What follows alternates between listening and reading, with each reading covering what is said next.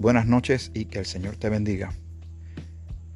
En la vida hemos tenido situaciones, tú y yo, en las que hemos necesitado palabras de consuelo o una presencia de alguien que nos ayude y nos dé consuelo, eh, que alguien esté eh, al lado de nosotros en circunstancias que han sido tal vez adversas o también ha sucedido que tú y yo hemos sido usados por el Señor para consolar a alguien. La palabra consolación, consolador, de por sí cuando uno la menciona, no sé a ti, pero a mí me ya empieza a causarme un, efecto positivo de calma, de, de serenidad, de refugio. El Señor hace todo eso en nuestras vidas. Hemos estado hablando y consistentemente seguiremos hablando de lo que es la salvación. Lo que significó eh, para ti, para mí, el instante en que pusimos nuestra fe y confianza, sin reservas, sin agendas escondidas, simplemente le dijimos al Señor Jesucristo, eres el Salvador, solo tú puedes perdonar mis pecados, Señor, creo en ti, pongo mi vida completa en ti, Señor, sálvame. Una oración tal vez fue más larga, fue más corta, pero aquí el asunto es la fe, es creer en Jesucristo como único y suficiente Salvador y nuestra vida cambió jamás volverá a ser la misma. Es algo extraordinario, único, que el Señor puede hacer. Él es el único que puede lograr eso de salvar a pecadores y transformar nuestras vidas. Pero son tantas las cosas que hay de, regalos, como si fuera una caja que se abre y, y cada vez encuentras otra cosa más. Pues así es la salvación. En estos días mucha gente necesita consuelo he hablado con personas que se sienten angustiadas y no, por demás entendemos las circunstancias. Algunos, no tan solo el que está pasando la enfermedad, el virus, por no mencionarlo porque se ha mencionado tantas veces, pero hay personas que de por sí la situación, la circunstancia que está viviendo, le causa angustia, dolor, tristeza. Será bueno unas palabras de consuelo. Por eso el Señor nos, nos pide a ti y a mí, más que una invitación, más que una exhortación, es una directriz celestial. De que nosotros meditemos en Él y en su palabra. Él sabe lo que sucede cuando eh, leemos sus promesas, lo que Él ha hecho, lo que va a hacer en el futuro.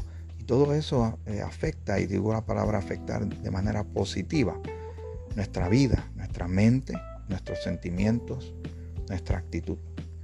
Y el Señor, sabiendo en el mundo que estamos, caído por el pecado, que hay peligros, que, hay circunstancias que son difíciles para nosotros manejar, porque a nosotros si, si los días son soleados y el mar está tranquilo y las finanzas están bien y tenemos buena salud, todo fluye bien, vamos serenos. Es cuando la situación no, no está así, de esa manera, que cambia todo y entonces necesitamos consolación.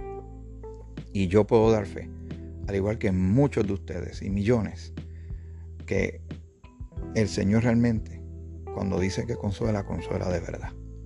Yo lo he experimentado, mi familia lo ha experimentado, tal vez tú también en tu propia vida.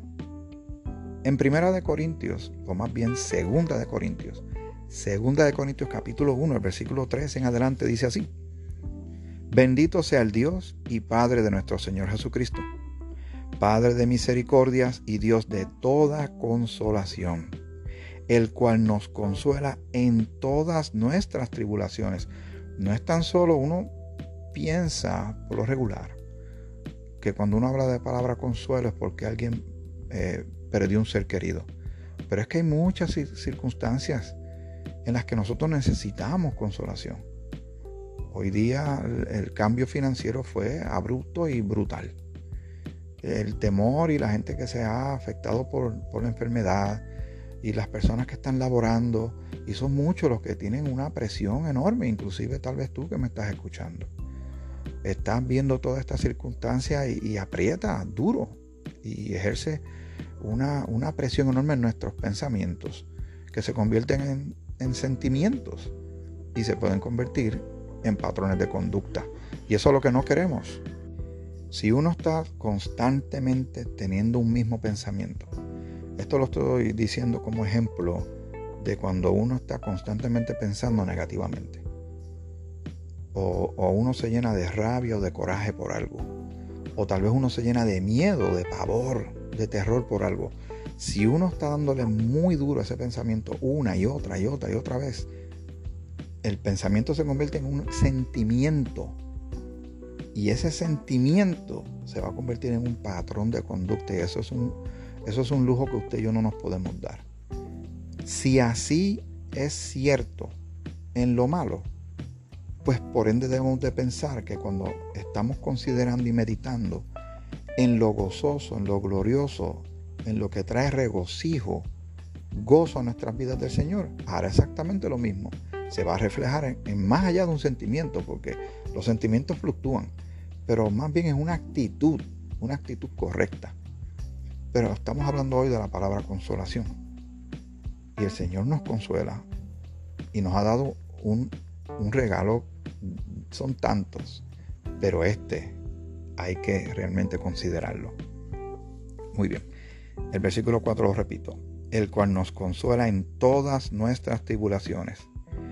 Y Dios hace algo y nos está enseñando algo cuando está obrando nuestras vidas. Algo que tú y yo tenemos que estar pendientes. Para que podamos también nosotros consolar a los que están en cualquier tribulación por medio de la consolación con que nosotros somos consolados por Dios. Dios viene y consuela tu vida. Viene y consuela la mía. En el proceso aprendemos. Vemos cómo Dios utiliza diferentes herramientas, gente eh, que se acerca, a veces son gente de la iglesia, a gente son eh, familiares, tal vez hasta extraños que aparecen de momento y dan una palabra, están ahí presentes en un momento de dolor, a veces no tienen ni que decir una palabra y esa persona, su presencia nada más, nos causa a nosotros una, un efecto eh, grande de, de, consuelo y de que no estamos solos, de compañía, de, de que hay una, una, solidaridad, de que alguien está pendiente a lo que me está pasando, que no estoy, no estoy eh, desapercibido. Eh, tal vez para la mayoría de la gente sí, pero Dios siempre manda a alguien y es de muchas maneras Dios nos dice, estoy contigo. Y en el proceso de enseñarnos a nosotros nos está diciendo que nosotros consolemos a otros. Y por eso lo que estamos haciendo en medio de la emergencia es llamándonos, enviándonos notas, preguntando cómo tú estás, cómo te sientes hoy, cómo te va. Y también hay gente que nos llama a nosotros para ver cómo estamos. Esas, esos pequeños detalles, esos destellos de gloria de Dios son maneras que Dios está diciendo, yo tengo cuidado de ti, sé por lo que está pasando, te estoy consolando. Y nosotros tenemos que dejarnos consolar por el Señor, es para nuestro beneficio. Pero a la misma vez estamos en medio de una escuela, la escuela de cómo consolar a otros.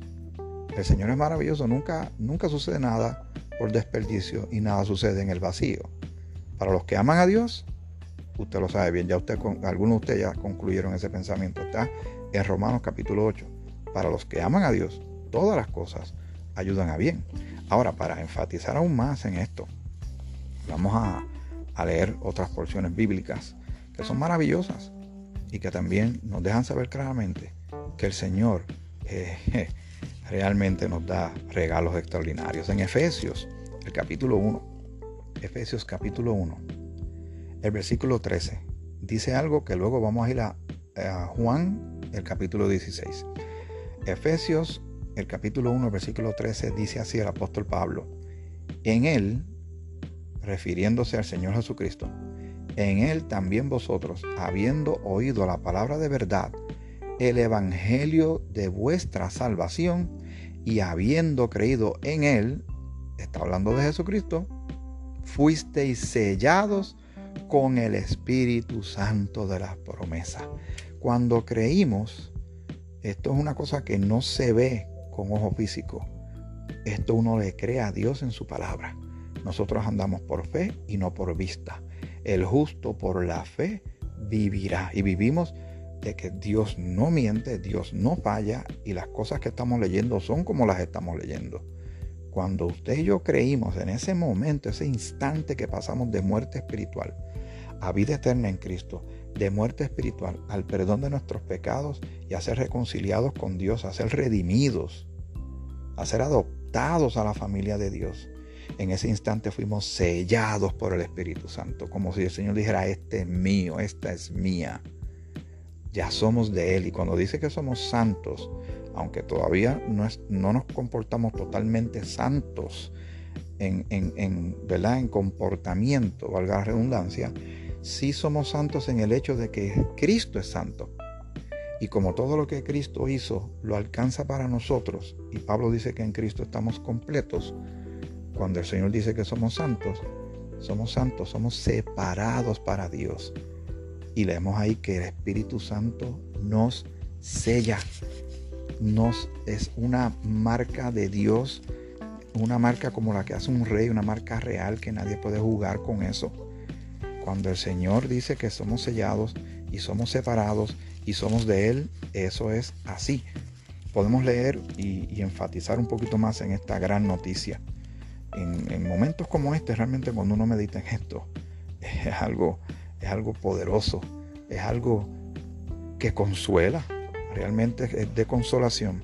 En Primera de Corintios, el capítulo 3, el versículo 16, eh, Dice así, ¿no sabéis que sois templo de Dios y que el Espíritu de Dios mora en vosotros? El, apóstol Pablo le está diciendo a los de Corintios una pregunta que también nos la formula a nosotros, que tú y yo tenemos que pensar en esa realidad. ¿Ves? Hace la pregunta, ¿no saben ustedes que son templo de Dios? O sea, hoy no podemos reunirnos en los templos, en los edificios, están vacíos una enfermedad, un microbio, un virus no nos deja reunirnos. Llevamos muchas semanas que no podemos congregarnos. Podemos hacer cosas muy limitadas. Pero el Señor está diciendo, realmente el templo son ustedes los que han creído. ¿Por qué? Porque hemos sido sellados por el Espíritu Santo y el, y el Señor mora en nosotros. Esto es un gran misterio, pero lo creemos. Porque yo sé que hay gente que lo han, operado de corazón abierto y no se ha visto el Espíritu de Dios ahí. Pero estamos hablando de cosas espirituales. Las cosas de Dios hay que verlas espiritualmente. Yo le dije que iba a ir a, Juan 16. Ya mismo vamos a llegar allá. Lo que pasa es que necesito darme la vueltita rapidito y llevarte a Colosenses el capítulo 3. Colosenses el capítulo 3, en sus primeros versículos dice así el apóstol Pablo a los de Colosas. Si pues habéis resucitado con Cristo, o sea, cuando nosotros resucitamos con Cristo, cuando creímos en Cristo, porque Cristo ya resucitó. Y, hemos enfatizado una y otra vez que lo que el Señor hizo lo alcanzó para nosotros, como si nosotros lo hubiésemos hecho, pero lo hizo Él. Si pues habéis resucitado con Cristo, buscad las cosas de arriba. Significa que estemos enfocados en los asuntos, todo lo que tiene que ver con el Señor, porque es muy conveniente, es muy bendito, es, es maravilloso, es eh, muy práctico para tu vida y la mía. Donde está Cristo sentado a la diestra de Dios, allá está el Señor. Pero vamos a seguir leyendo. Poned la mira en las cosas de arriba, no en las de la tierra. Ya nos dimos cuenta que esta tierra realmente cuando el Señor dice que un día tiene que hacerla nueva, ya sabemos que un día la tiene que hacer nueva definitivamente. Y aquí las cosas no duran, aquí las cosas se corrompen, aquí las cosas se enferman, se rompen, se dañan. Están un día y mañana no están. El Señor quiere que nos fijemos en cosas eternas, en lo que tiene que ver con Él, en las cosas que no se gastan, que no pueden ser robadas, que no pueden ser dañadas como las que pasan aquí en la tierra. Poned la mira en las cosas de arriba, no en las de la tierra, porque habéis muerto cuando el viejo hombre murió, cuando fuimos crucificados con Cristo. En la misma cruz, cuando Cristo fue crucificado, ahí nos llevó a nosotros también cuando creímos. Son misterios, pero son realidades maravillosas. Las creemos porque las estamos leyendo. Repito, porque habéis muerto y vuestra vida está escondida con Cristo en Dios. Repito, escucha bien, porque habéis muerto y vuestra vida, o sea, la tuya y la mía, está escondida con Cristo. Imagínate que son cajas fuertes. Nosotros estamos metidos en una caja fuerte que se llama Jesucristo. Pero mira lo que dice después. Con Cristo en Dios. Así que nosotros en Cristo, Cristo en Dios, doble caja fuerte. ¿Quién te puede sacar de ahí? Dime tú si esa realidad a ti y a mí no nos consuela. Realmente nos consuela. El versículo 4, cuando Cristo vuestra vida se manifieste, entonces, o sea, cuando nosotros, Él venga por nosotros, por la iglesia, cuando Cristo vuestra vida se manifieste, entonces vosotros también seréis manifestados con Él en gloria. Y partiremos y estaremos con el Señor e iremos a su presencia maravillosa y poderosa. ¿No te parece que cuando de leer eso nada más uno ya se siente consolado? Uno ya se siente eh, fortalecido. Vamos a Juan capítulo 16. Jesús todavía no ha ido a la cruz, no ha completado el proyecto de rescate, pero no tan solo hizo cosas maravillosas y milagrosas, sino que dijo cosas sumamente importantes. Y le dice esto a los apóstoles en Juan 16, del 7 en adelante. Pero yo os digo la verdad, os conviene que yo me vaya, porque si no me fuere, el consolador no vendría a vosotros, mas si me fuere, os lo enviaré. Y cuando Él venga, convencerá al mundo de pecado, de justicia y de juicio de pecado por cuanto no creen en mí, de justicia por cuanto voy al Padre y no me veréis más, y de juicio por cuanto el príncipe de este mundo ha sido ya juzgado. Un día de estos, Satanás también fuera del panorama. Por ahora las situaciones están como están. Y el Señor cumplió esa promesa. Envió el consolador. ¿Quién es el consolador? El Espíritu Santo, o sea, Él mismo, morando en nosotros consolándonos todo el tiempo. Hermano y hermana, amiga y amigo. Puede que en este momento tú seas de las personas que no tienes aún a otra persona al lado. Un pariente, un hijo, eh, no sé, estás solo. En el sentido de que no hay otra persona contigo donde te encuentras.